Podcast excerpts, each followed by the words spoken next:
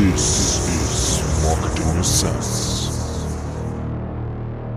Und damit herzlich willkommen zur heutigen Marketing DNA Podcast Folge. Mein Name ist Nico Lampe und heute sitzt nicht Marvin Eberle gegenüber von mir, denn der ist gerade nicht da und genau aus dem Grund nehme ich die Podcast Folge für dich heute selbst und alleine auf. Ähm, ich möchte dir heute mal eine etwas traurige Geschichte erzählen, von der du sehr, sehr, sehr viel mitnehmen kannst. Ähm, es geht da, um es mal grob vorwegzunehmen, um eine Frau, die sich selbstständig gemacht hat, die plötzlich in Tränen ausgebrochen ist und die dann doch den Durchbruch geschafft hat. Also, es lohnt sich zuzuhören. Lehn dich mal zurück, mach's dir gemütlich und ähm, ja, ich möchte dir gerne mal die Story erzählen, die ich im Buch The E-Myth Revisited von Michael E. Gerber gelesen habe. Ähm, ich habe es auf vielen Kanälen schon mal gesagt, dass mich dieses Buch extrem begeistert hat, weil es einfach so eine ja, also ich habe eine sehr, sehr starke Selbstidentifikation mit, mit den ja, Personen, mit den Rollen in diesem Buch.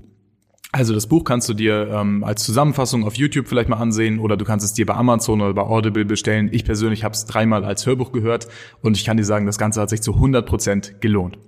Okay, worum ging es in diesem Buch und was hat mich daran so erschüttert? Das Ganze fängt an mit einer Einleitung, da stellt der Autor sich vielleicht mal so kurz, äh, kurz vor und springt dann relativ schnell in die Story rein. Das Ganze beruht auf einer wahren Begebenheit, das heißt, die, ähm, die Geschehnisse, die der Autor Michael E. Gerber in diesem Buch schildert, die sind aus seinen Erfahrungen entstanden. Er hat die Namen vielleicht abgeändert, deswegen werde ich das in diesem Fall auch mal machen. Wir nennen die Frau einfach mal Donny. Und Donny hat sich selbstständig gemacht. Die hat immer in der Bäckerei gearbeitet, die hat von ihrer Tante gelernt, wie man die leckersten Torten, die leckersten Kuchen backt und wie man damit richtig zufriedene Kunden produziert. Das heißt, ihre Leidenschaft ist es, morgens in die, in die Backstube zu fahren, Mehl zusammenzumischen mit den ganzen anderen Sachen, die man noch für einen Kuchen braucht und damit letztendlich richtig wertvolle Kreationen zu, zu zaubern, die die Kunden begeistern. Und genau diese begeisterten Kunden kamen auch aus ihrer Familie, aus ihrem Freundeskreis und die haben mir alle immer eins gesagt. Die haben gesagt, Donny, du musst dich selbstständig machen. Das ist unglaublich, was für tolle Torten du backen kannst, was für eine Begabung du darin hast, was für eine Leidenschaft du hast und wie du mich damit glücklich gemacht hast. Und irgendwann hat sich Donny das Ganze wirklich zu Herzen genommen und gesagt, okay, ganz ehrlich, für diesen geringen Stundenlohn hier in der Bäckerei zu schuften, das ist zwar ganz schön, weil ich gehe meiner, meiner Passion nach, aber ich glaube, ich muss mich wirklich selbstständig machen. Ich muss daraus mehr machen. Ich muss daraus, ich muss dafür sorgen, dass jeder im Prinzip meine Torten kennt. Jetzt war es so, also kleiner Fast Forward, also neun Monate beispielsweise in die Zukunft ähm, gespult. Da besucht Michael E. Gerber, also der Autor von dem Buch The E-Myth Revisited, der besucht diese Donny in ihrem Laden. Der kommt um ungefähr 7 Uhr, 7.30 Uhr bei ihr an und hat einfach mal oder wollte, wollte einen Blick in ihr Unternehmen werfen. Da steht diese Donny bei ihm oder vor ihm in ihrer Bäckerei. Überall ist Mehl, alles ist völlig verstaubt. Und die beiden gucken sich kurz an. Keiner sagt was. Und diese Donny bricht in Tränen aus. Die fängt völlig an, die ist völlig verzweifelt, schreit und weint und ist einfach total niedergeschmettert. Und Michael E. Gerber ist im ersten Moment völlig, äh, völlig perplex. Er weiß gar nicht, warum weint sie jetzt. Ich wollte mir das Ganze erstmal anschauen. Ich habe noch gar nichts gesagt. Und diese Donny bricht einfach immer mehr in Tränen aus und fängt dann irgendwann an zu erklären, woran das Ganze liegt. Sie sagt, guck mal, Michael, ich bin jetzt seit drei Uhr morgens in, in meinem Laden.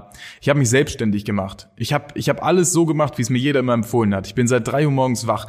Ich habe die Sachen seit 4.30 Uhr vorbereitet. Ich bin am Backen ohne Ende bis 7.30 Uhr. Um 7.30 Uhr muss ich anfangen, sauber zu machen. Dann erst kann ich mit dem Verkaufen anfangen, weil um 8.30 Uhr der Laden öffnet.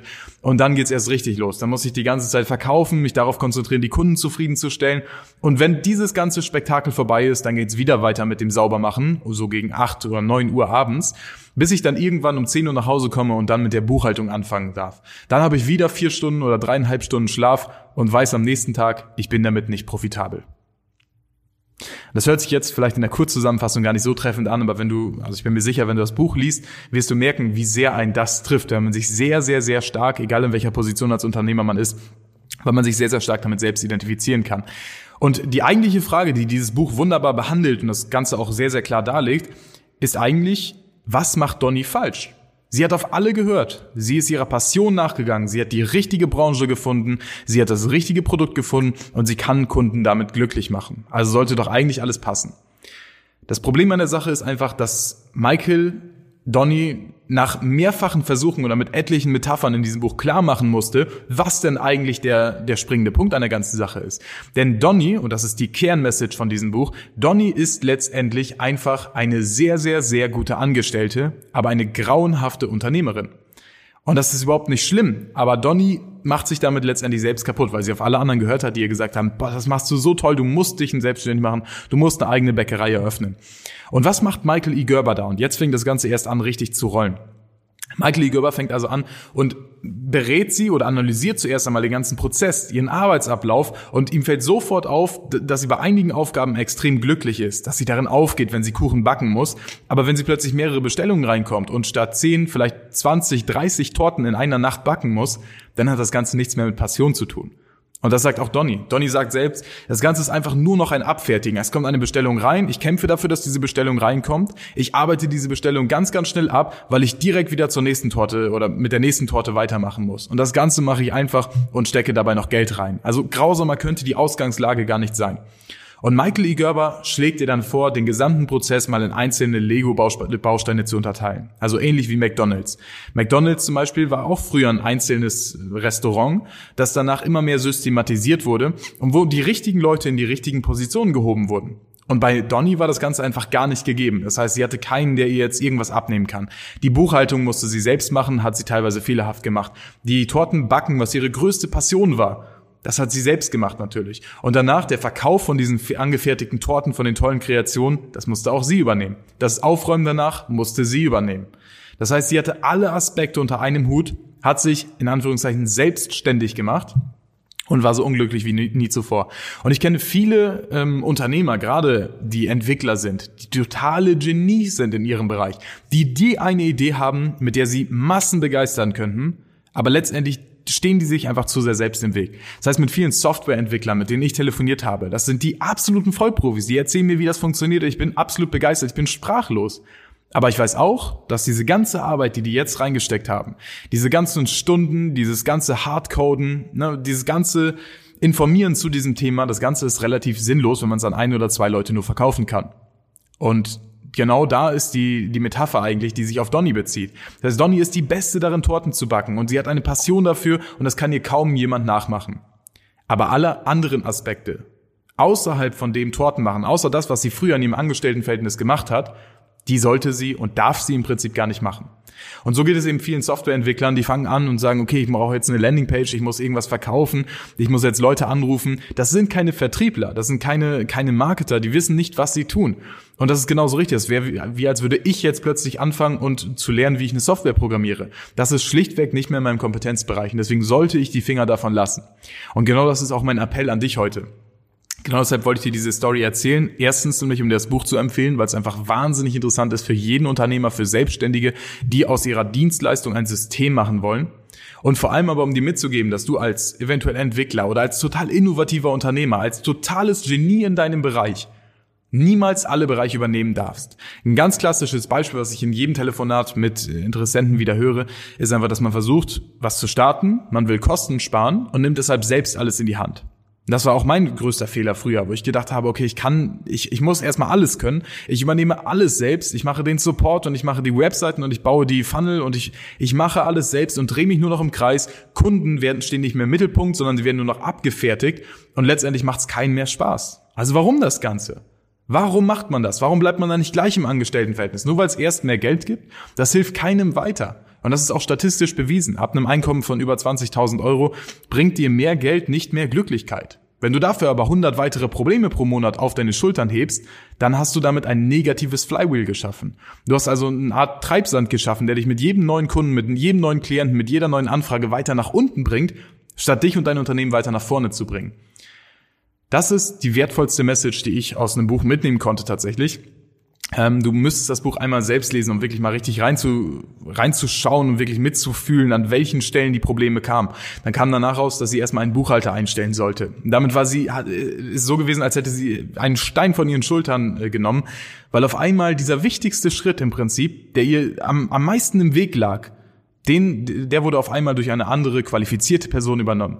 Und dann hat Donny den nächsten Fehler begangen. Sie hat angefangen, diesen Buchhalter alle möglichen weiteren Aufgaben zu geben. Der hat Sacher sogar das Team zusammengestellt. Er sollte sich um viele weitere Aufgaben kümmern, die wieder nicht in seinem Kompetenzbereich lagen. Und das Ganze führte dann zu so einer Art kleinen zweiten Breakdown wo wieder ein Mitarbeiter plötzlich gegangen ist, man fühlt sich hinterlegen, äh, man fühlt sich hintergangen und ist einfach nur noch unzufrieden. Und genau diese Erkenntnisse, die eigentlich jeder typische Unternehmer, Selbstständige, Gründer, Entwickler irgendwann durchmacht, diese Schritte nimmt Michael E. Gerber extrem gut unter die Lupe, analysiert die Kernessenz davon und sorgt dann dafür, dass man wichtige Learnings rausnimmt, die man für sich selbst anwenden kann. Also nochmal an dieser Stelle eine hundertprozentige Empfehlung an dich.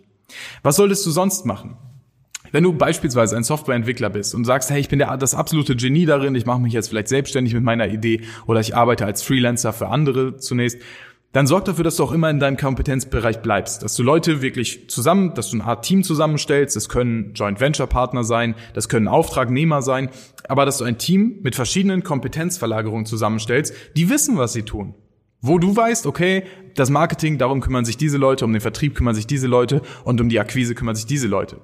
Dass man wirklich weiß, man kann letztendlich was bewegen, aber nur so lange, wie jeder in seiner Kernkompetenzzone ist. Sobald ich mich da rausbewege, sobald ich versuche, den ganzen Kuchen selbst zu managen, alles selbst zu übernehmen, wenn ich keine Ahnung von Marketing habe beispielsweise, anzufangen, Zeitungsannoncen zu buchen oder eine Werbeanzeige selbst zu schalten, dann muss man die Finger von lassen und man muss einfach sagen, dass es letztendlich wesentlich teurer ist, das Ganze selbst zu machen und Geld einzusparen im ersten Sinne, als jemanden damit zu beauftragen, der das Ganze wirklich versteht.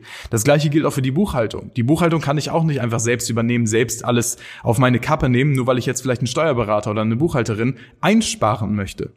Das ist für viele Leute vielleicht selbstverständlich. Trotzdem, wenn man mal wirklich ganz ehrlich zu sich ist und sich seinen Prozess mal anschaut, fällt einem oft aus, okay, auf, okay, da arbeite ich wieder überhaupt nicht in meinem Kernkompetenzbereich. Das heißt, jedes Mal dann, wenn du aus dieser Zone rausgehst, kostet es dich faktisch gesehen Geld. Und das ist kein, äh, kein ausgedachtes Beispiel, das ist bei mir genauso. Wenn ich beispielsweise anfange, ähm, jede E-Mail, die, die eintrifft, zu bearbeiten und die irgendwie zufriedenzustellen, dann bin ich da nicht mehr in meiner Kernkompetenzzone. Meine Kernkompetenz ist es, mir Konzepte auszudenken, mir Strategien auszudenken, diese in die Praxis umzusetzen durch ein Team, was diese Sachen verwirklicht und in Blitzschnelle im Prinzip diese Sachen auf die Straße und in die, in die Hände von Kunden bringt. Wenn ich mich jetzt aber damit beschäftige, zwei Stunden am Tag E-Mails, Anfragen und ähnliche Sachen zu bearbeiten, zieht mich das A vom Fokus runter. Ich benutze meine effektivsten 20 kreativsten Minuten nicht mehr für das Hauptgeschäft, sondern für irgendwelche Sachen, von denen ich gar keine Ahnung habe. Und zweitens sind die Leute auf der anderen Seite auch nicht wirklich zufrieden, weil es einfach nicht meine Kernkompetenz ist. Und genau deshalb als wichtigstes Learning aus dieser Podcast-Folge, das ich dir unbedingt mitgeben möchte. Halte dich an deine Kernkompetenzzone. Was macht dir richtig Spaß? Was kannst du am besten? Und bleib dabei. Strukturiere deinen Arbeitsablauf A so, dass du als Angestellter in dieser Kernkompetenzzone arbeiten kannst. Oder falls du mehr erreichen möchtest, falls du mehr von deinem Leben machen möchtest und sagst, ich möchte das, ich habe eine Vision, dass die ganze Welt das Ganze sieht, dann stell dir ein Team zusammen von Leuten, die die richtigen Kernkompetenzen für dich übernehmen. Das können wir beispielsweise machen von DNA Concepts. Wir entwickeln kostenlos für dich diese ganze Marketingstrategie, diese Vertriebsstrategie, damit du selbst mal sehen kannst aus der Vogelperspektive, wie funktioniert das für mein individuelles Unternehmen? Was sind für meine, für meine Software beispielsweise im B2B-Bereich, was sind da die nächsten Schritte, um Kunden zu akquirieren?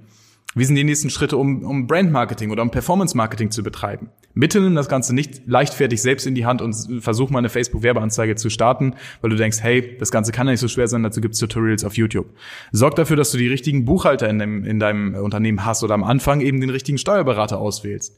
Sorg dafür, dass wichtige Aufgaben, die viel Zeit in Anspruch nehmen, auch wirklich in deinem Kompetenzbereich liegen und nicht irgendwie nur am Rande davon stehen. Wenn die am Rande davon stehen, bau dir ein kurzes Team aus oder ein, ein kleines Team auf, meinetwegen von virtuellen Freelancern, die Sachen für dich übernehmen können, die einfacher replizierbare Arbeitsabläufe immer wieder übernehmen, indem du denen einfach ein Video beispielsweise bereitstellst und somit ein System in deinem Unternehmen hast, was sich nach vorne treibt, statt Treibsand in deinem Unternehmen zu haben, was dich immer weiter und weiter runterzieht, obwohl du es die ersten drei bis vier Monate gar nicht merkst. Ich hoffe, diese Podcast-Folge war aufschlussreich für dich und ich hoffe, ich konnte einige Leute dazu bewegen, sich dieses Buch zu bestellen oder sich zumindest mal das Audiobook dazu anzuhören von Audible.